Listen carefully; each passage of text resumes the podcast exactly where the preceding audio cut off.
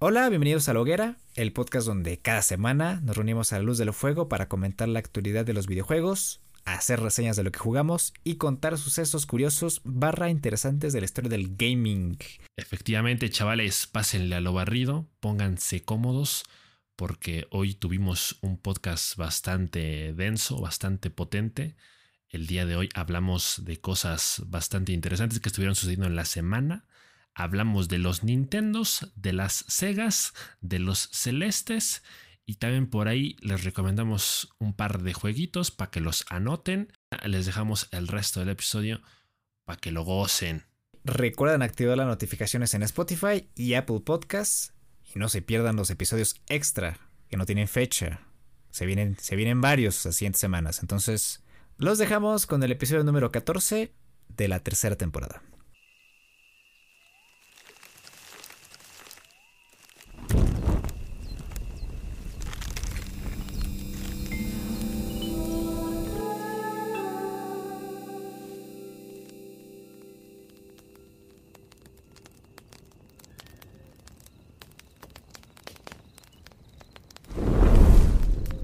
Pues acabo de ver la película de Uncharted.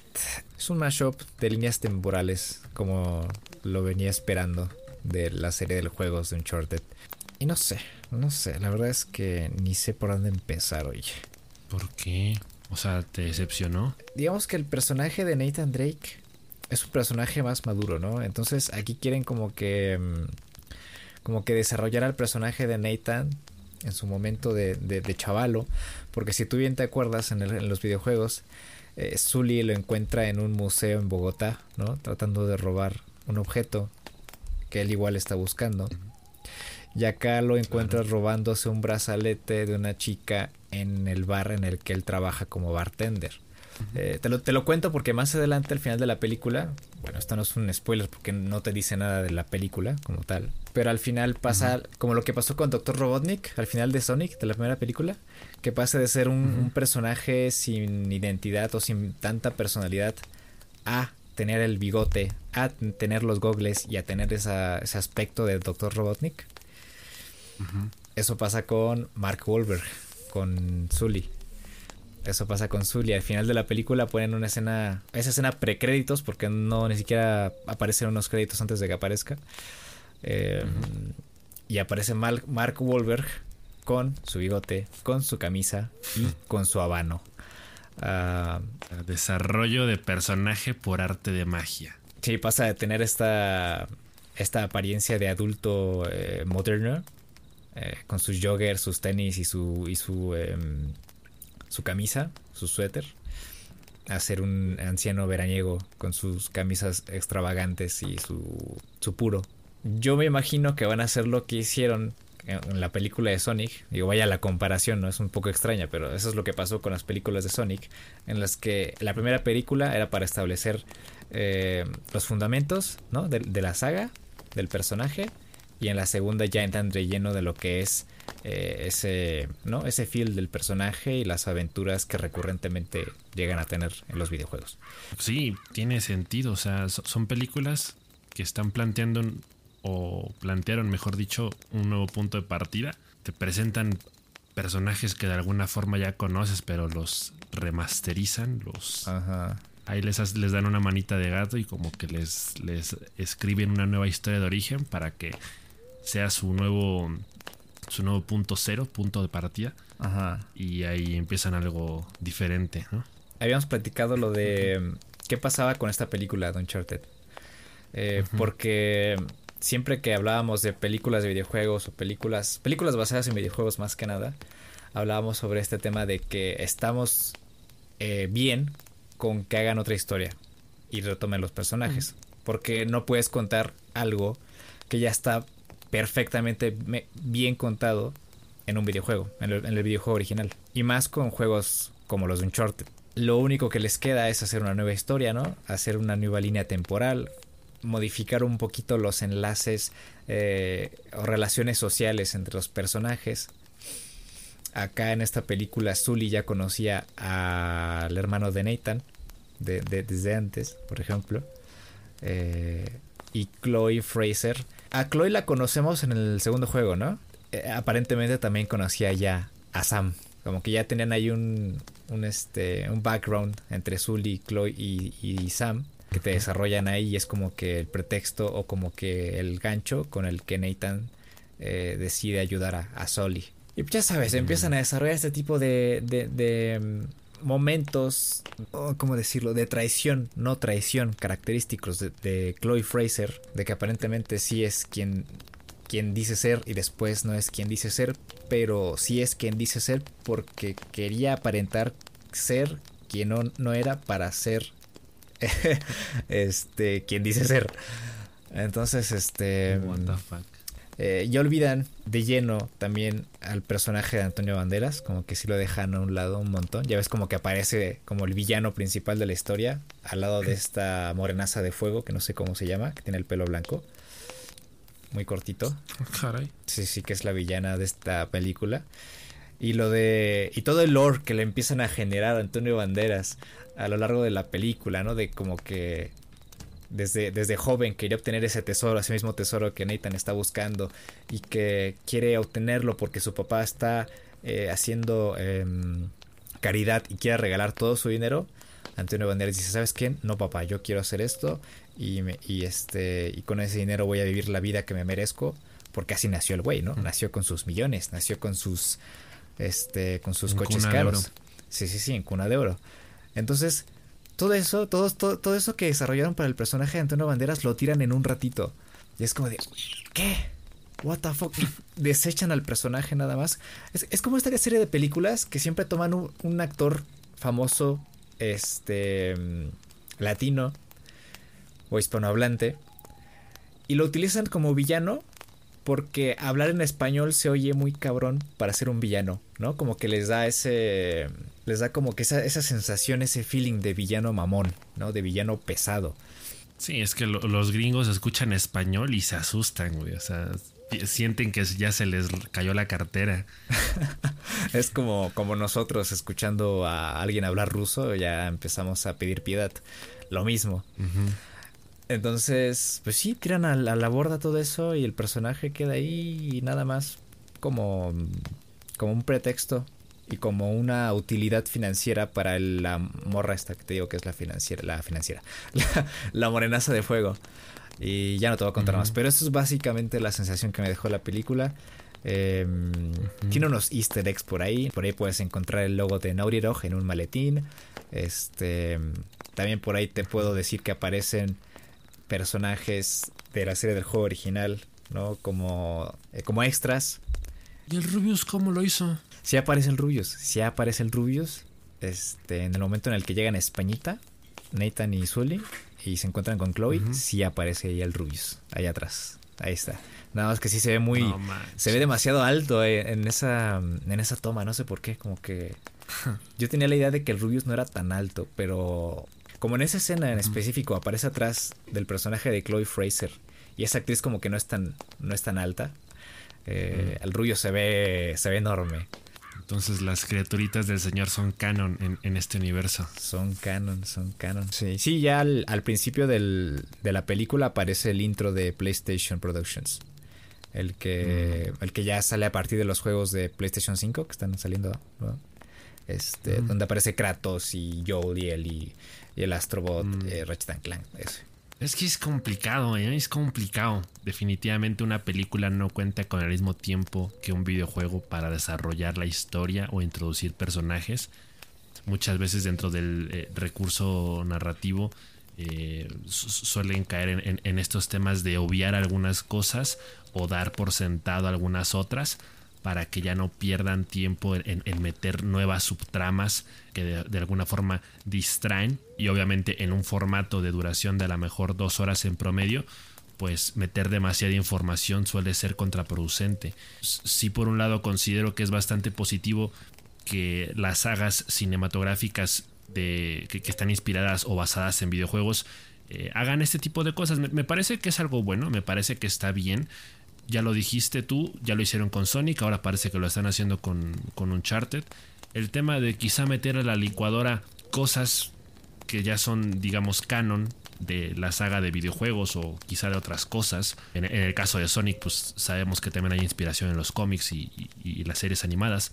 En este caso, pues, insisto, es meter a la licuadora algunos conceptos base y luego ya eh, meter de su propia cosecha para crear un nuevo punto de partida, ¿no? Lo que me parece un poco negativo de este tipo de cosas y a lo mejor me voy a escuchar un poquito mamador, pero pues e-, este tipo de películas al final de cuentas, eh, quieras o no, son extremadamente comerciales. Saben a qué público van dirigido. Es imposible que vayamos a tener una obra tan de autor como de pronto sí son los propios juegos de Uncharted, ¿no? Eh, porque se toman su tiempo de desarrollar bien la trama, de desarrollar bien a los personajes.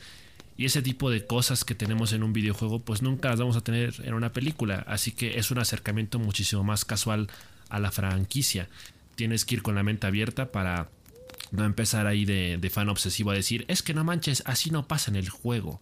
Porque pues sí lo sabemos, ¿no? Sí, sabemos quienes de pronto decimos, es que ¿por qué lo hicieron así? pero pues es un producto completamente nuevo, es un producto completamente diferente y no por eso es menos valioso o menos disfrutable, pero lo es muy a su manera. Se tomaron el tiempo para, pensar en cómo darle el feeling a la película de Uncharted sin desarrollar tanto sus personajes y sin eh, buscar tantas similitudes. Eh, entonces yo, esa es la parte que me gustó de la película, que buscaron como que, que el jugador de promedio de Uncharted llegar a ver la película y dijera, ah, rico, rico, rico. Pero eso sucede solamente un par de, veces eh, y nada más. La verdad es que mm, sí le falta, como dicen por ahí, ¿no? El ángel. No pude separar a, a Tom Holland del personaje de Spider-Man o de cualquier otro personaje. Me fue muy difícil meterme en mi cabeza a decir, decirme a mí mismo, ese güey es Nathan Drake me costó muchísimo, muchísimo, porque le pusieron el traje original del personaje cuando ya es adulto, entonces, mira, yo te creo que me quieras presentar al Nathan Drake joven, pero todavía no le dé su apariencia insignia cuando todavía está en desarrollo o cuando todavía está este aprendiendo a ser Nathan Drake. pero bueno, pues eso es lo que hay, ¿no? Dos horitas que pueden hacer en dos horas, yo lo entiendo. Entonces, pues ya está.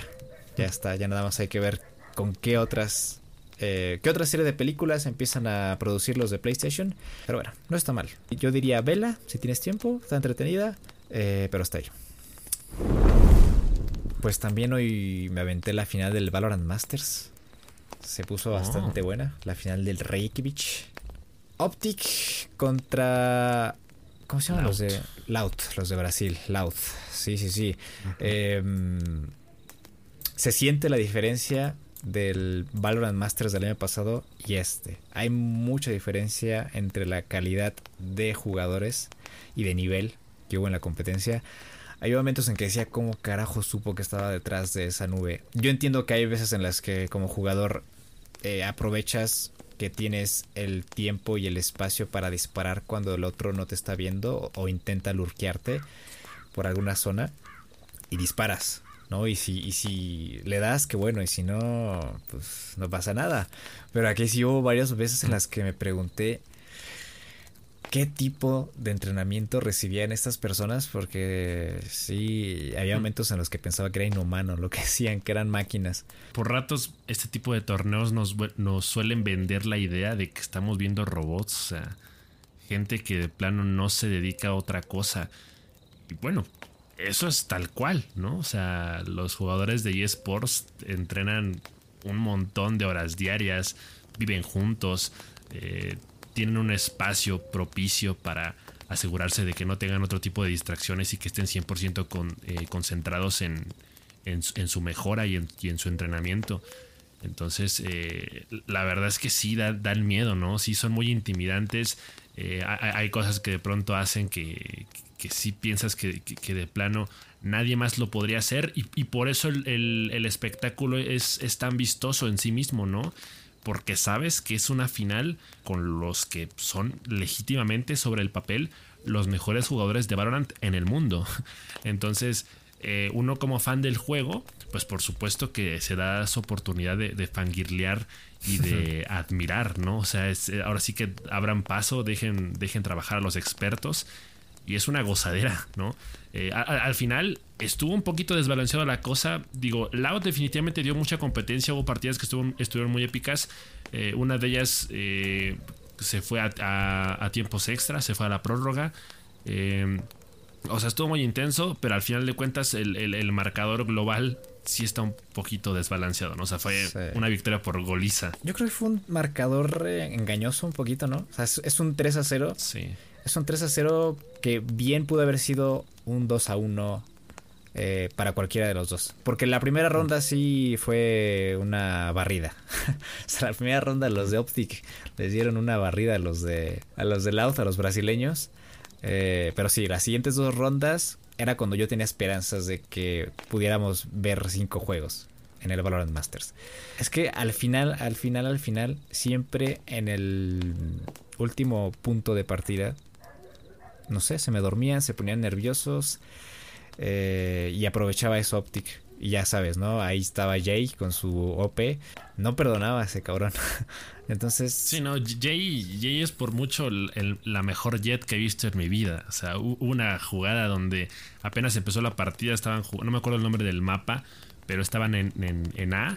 Apenas empieza la partida, usa su ulti, se levanta hasta arriba y apenas los, los de Loud iban saliendo del lobby. y le alcanza a dar a unos. Una, hubo una kill en los primeros 5 segundos. O sea, Valorant es un juego obviamente bastante táctico, ¿no? Entonces, hay momentos en los que eh, el, propio concepto o la propia mecánica de First Person Shooter pasa un poquito de lado. Porque aquí importa mucho cómo los, los jugadores utilizan las habilidades de los personajes. O sea, el, timing, eh, cómo combinan incluso en algunos casos. O sea, sí los enalteces en ese sentido de que sí existe esa comunicación y organización para que realmente se vea la diferencia, ¿no? O sea, no son solo profesionales jugando, sino es un equipo realmente haciendo las cosas bien. Sí, ¿qué es lo que le faltó a los japoneses, eh? a los de Z? Tienen mucha calidad individual, no sé si lo llegaste a ver, eh, que les dieron mucha batalla. creo que eliminaron a Team Liquid ellos eliminaron a Team Liquid, los de Z. Eh, tienen muchísima calidad individual, pero a la hora de eh, llegar como colectivo, sí, sí valían muchísimo camote. Eso es lo que les falló en esta Masters, pero avanzaron bastante, le dieron batalla. Quiero ver qué, hacen eh, a finales de año, que va a haber otro Masters. Pero sí se dieron a respetar, se dieron a respetar y, y luego se sacaban algunas jugadas que sí decías, what the fuck es muy probable que en el futuro inmediato vayan a seguir habiendo cada vez mejores jugadores, mejores equipos. Eh, el juego irá cambiando constantemente, el meta del juego irá cambiando en función de si nerfean o no las habilidades de algunos personajes, si meten nuevos mapas, si meten nuevos personajes, bueno, nuevos agentes, como en el caso ahora de Fate. Ya presentaron el, gameplay trailer. Uy, sí. Eh, Estuvo. Y se vienen cositas. Se viene. No sé si sea hermana de Reina. Yo, yo, yo quiero pensar que sí. O, sea, alguna pariente por ahí. Eh, se parecen bastante. Digo, no lo confirmaron, pero sí, o sea, la apariencia física es idéntica. E incluso las habilidades que presentaron son ligeramente parecidas. Sí, son ligeramente similares, como de acecho. Tiene una habilidad que, mm, es para ofuscar al, al, enemigo, que es muy similar a la de Reina. También e, es más como de mm, como de rastreo este personaje. Es como una... Mm, una Sky. Como una Sky, es como una Sky, exacto.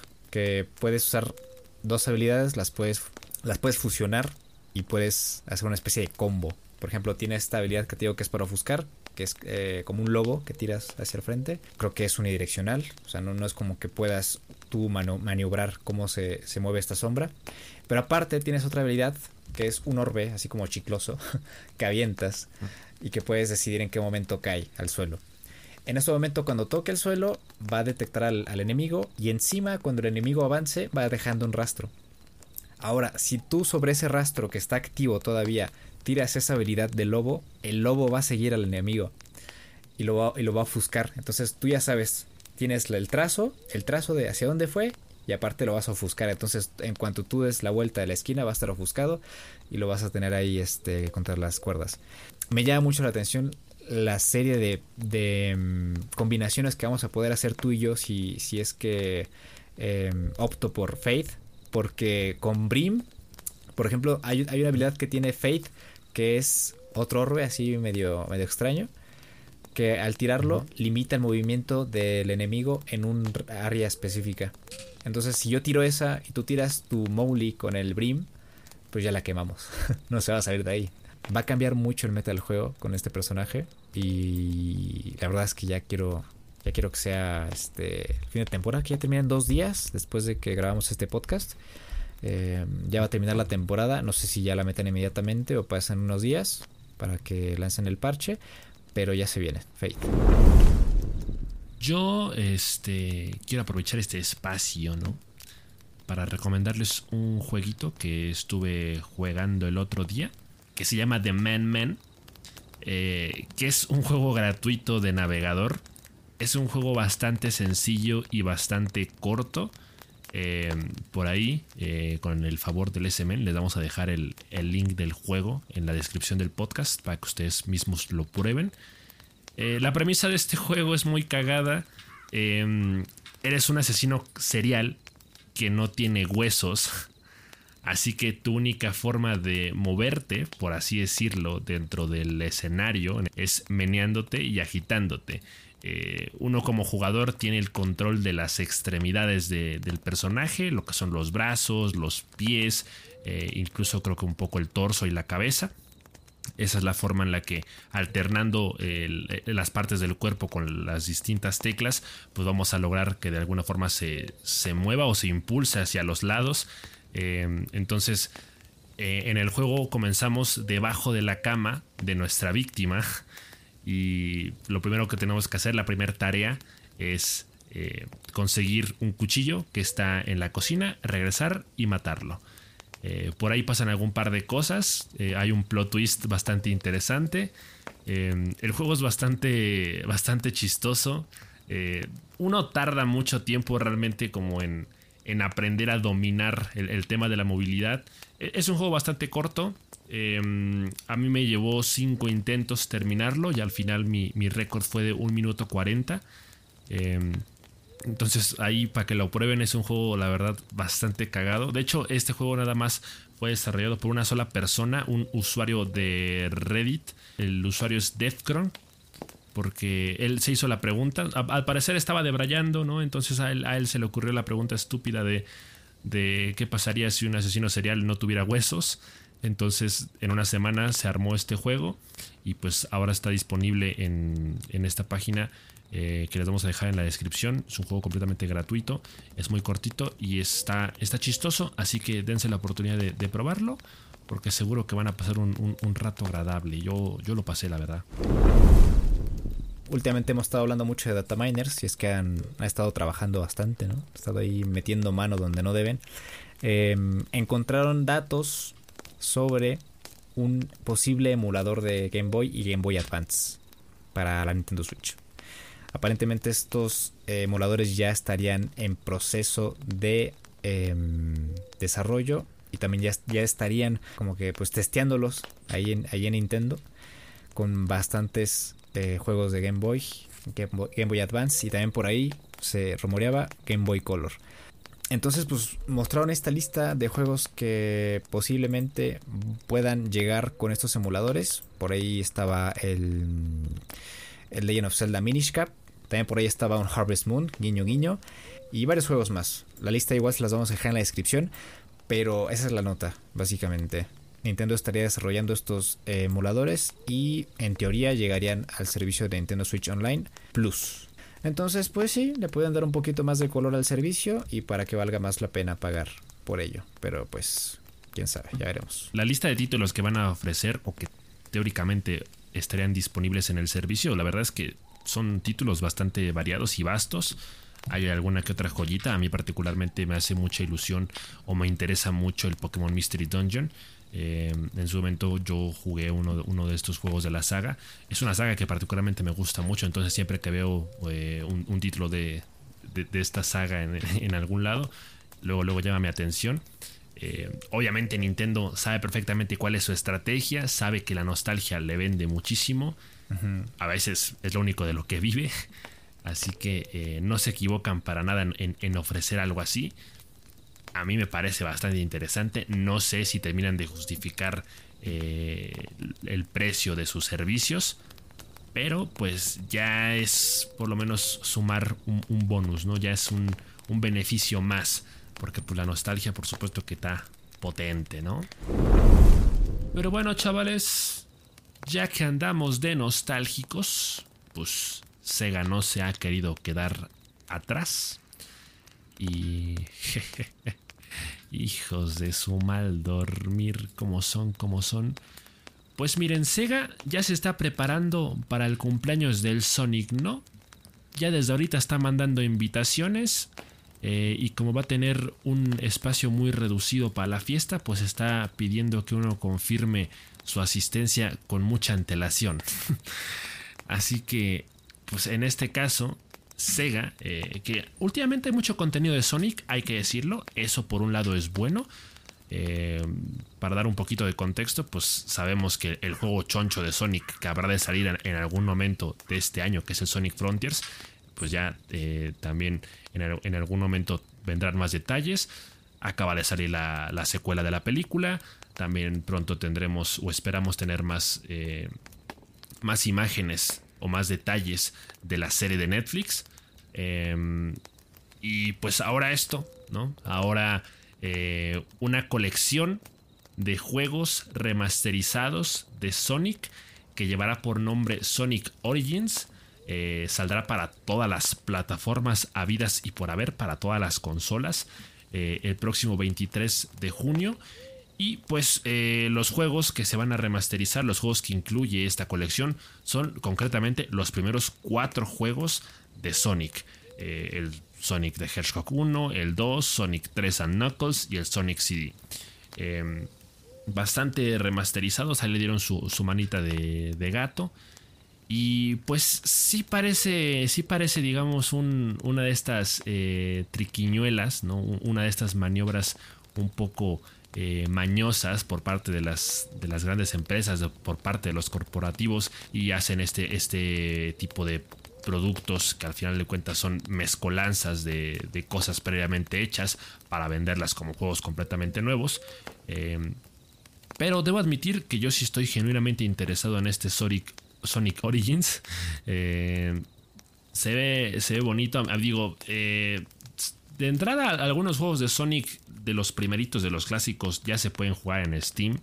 Eh, ya están disponibles de forma individual varios de estos juegos. No hay necesidad de esperar a, un compilatorio. E, en el sentido de, pensar que quizá esta sea la única forma legal de jugarlos en la actualidad. No, por supuesto que no estamos en, ese caso. Ya todos estos juegos se pueden eh, jugar y, comprar eh, de forma completamente legal en Steam. Em, así que uno realmente se pregunta, ¿por qué pagar de nuevo, no? Por, por juegos como estos. ¿Por, ¿Por, qué me tendría yo que ilusionar por una versión que recopila eh, estos cuatro títulos? Em, bueno, pues por ahí se ha mencionado que la versión eh, Digital Deluxe del Sonic Origins va a contar con muchas funciones adicionales. Em, lo que más me llamó la atención fue concretamente el, apartado de las cinemáticas. Estos, estos, juegos de Sonic ahora van a tener cinemáticas para profundizar un poquito más eh, en la historia del propio juego, para darle ahí un poquito más de color, para que se sienta más vivo el propio juego, ¿no? Eh, hubo un poquito de polémica porque de pronto Sega presentó esta serie de versiones del juego, en total cinco versiones distintas del juego, eh, lo cual confundió mucho a la gente con el tema de cuál me conviene, cuál es mejor, por qué está así, por qué está no. Em, por ahí creo que hubo... Se hicieron un Excel bien feo, se hicieron un Excel para explicar cuáles son los beneficios de cada versión del juego. por ahí estaba leyendo un, este artículo sobre qué hacer y qué no hacer en, un, en, un, en, una interfaz de usuario y todo lo que no debes hacer de una interfaz de, usuario lo hicieron acá. Y más como una interfaz de, venta. Es muy confuso. Por, por ahí en la edición estándar nada más dice que incluye el juego principal, ¿no? Te ponen ahí los valores que puedes obtener y del otro lado qué valores corresponden a qué versión del juego. De hecho, por ahí hubo un, usuario en Twitter que como que simplificó mucho esta tabla para que más o menos nos, nos demos una idea de, de, cuál nos conviene más o, de, cuál es mejor. Eh, al final de cuentas creo que es bastante sencillo, ¿no? O sea, creo que en realidad es una cuestión de o compras la versión estándar o compras la versión deluxe, o sea, ya está, ¿no? Eh, por supuesto que habrá que ahondar ahí más en, los detalles de qué ofrece cada versión, pero en, sí nada más es, esa la gran decisión que vamos a tener que tomar cuando eh, queramos comprar el Sonic Origins. Em, entonces, pues me parece que sí es. Eh, en otros tiempos diríamos que esta es la del partner, ¿no? Sí. Eh, Sega haciendo, digamos, el mínimo esfuerzo por hacer algo llamativo de lo que es propiamente el cumpleaños de Sonic. Esta es la forma en la que han decidido celebrarlo, por así decirlo, este año. Sí. Em, pues subieron, ahora sí que se, fueron por el camino fácil. Se subieron sus precios de los juegos un 300% hicieron esta movida. Bien, bien fea. ¿Cómo puedes dejar afuera la animación del personaje en las islas de, música, por ejemplo? O los temas musicales en los que trabajaste. O la animación del personaje en el menú principal. Son como elementos de juego que no pueden estar todavía entiendo lo del modo espejo desbloqueado, ¿no? Es como que pagas para tener algo desbloqueado, como lo que pasaba en, The Last of Us, ¿no? O esas ediciones de, en PlayStation que te dicen, ah, mira, si tú pagas esto ya tienes desbloqueadas tantas armas, ¿no? Si no quieres pasarte la, el juego tres veces, ya tienes desbloqueado este un traje o lo que sea. No sé, pero eso de que tengas que pagar para tener misiones difíciles. Una decisión bastante controversial porque el, el hecho de pues sí ofrecer un producto a medias como que sí es muy muy mañoso así lo han decidido hacer yo que más quisiera no que Sega hubiera decidido simple y sencillamente sacar una única versión del juego, no hay necesidad de andarlo separando por esta está más barata, esta está más cara, esta, esta sí tiene el juego, esta no. Eh, e-, eso realmente agradeceríamos que no lo hubieran hecho en primer lugar. Pero pues mira, ya que lo hicieron, quiero esta versión. Por supuesto que, quiero la versión más, más choncha posible de, de, este Sonic Origins. Es un juego que sí me interesa tener. Yo creo que eso es justamente lo que querían. Evitarse la paja, así como de, ah, ya voy a comprar la deluxe. Sin su madre, ¿no? Sí, sí, porque al final de cuentas, o sea, ¿para qué te metes en, problemas de que, mira, esta es la versión sencilla, pero no vas a tener esto? O sea, el, camino fácil es ese, ¿no? O sea, si lo quieres todo, si te quieres ahorrar el, tiempo de estar leyendo qué incluye cada versión, mejor directamente vas y pagas la más, la que tiene todo, ¿no? Sí. Eh, entonces, a mí el, el, tráiler la verdad es que sí me gustó bastante. La idea de que ahora incluyan cinemáticas me hace mucha ilusión. Eh, los juegos sí se ven genuinamente más bonitos, más atractivos. Sí se, se ve que hay un, pequeño trabajo eh, detrás de estas propias remasterizaciones. Eh, también está interesante el, el, tema de que ahora se puede jugar con Tails y con Knuckles. además de que una de las versiones de, este Sonic Origins eh, supone una pantalla más extensa. Son cosas pequeñas, ¿no? Pero pues son caprichos. Y yo creo que, al menos para mí, tratándose de Sonic, lo vale. Claro. Lástima que, sea la, manera, ¿no? En, en, que se haya llegado a esto, pero pues bueno. Extremely OK Games, antes llamada Matt Makes Games, de Maddie Thorson, está trabajando en un nuevo juego. Los creadores de Celeste están trabajando en Airblade. Y aparentemente tienen, un, tienen un, un, ambiente de trabajo muy bonito. Estaba leyendo por ahí el artículo de presentación del juego y un pequeño adelanto ¿no? de lo que están haciendo, en qué están trabajando.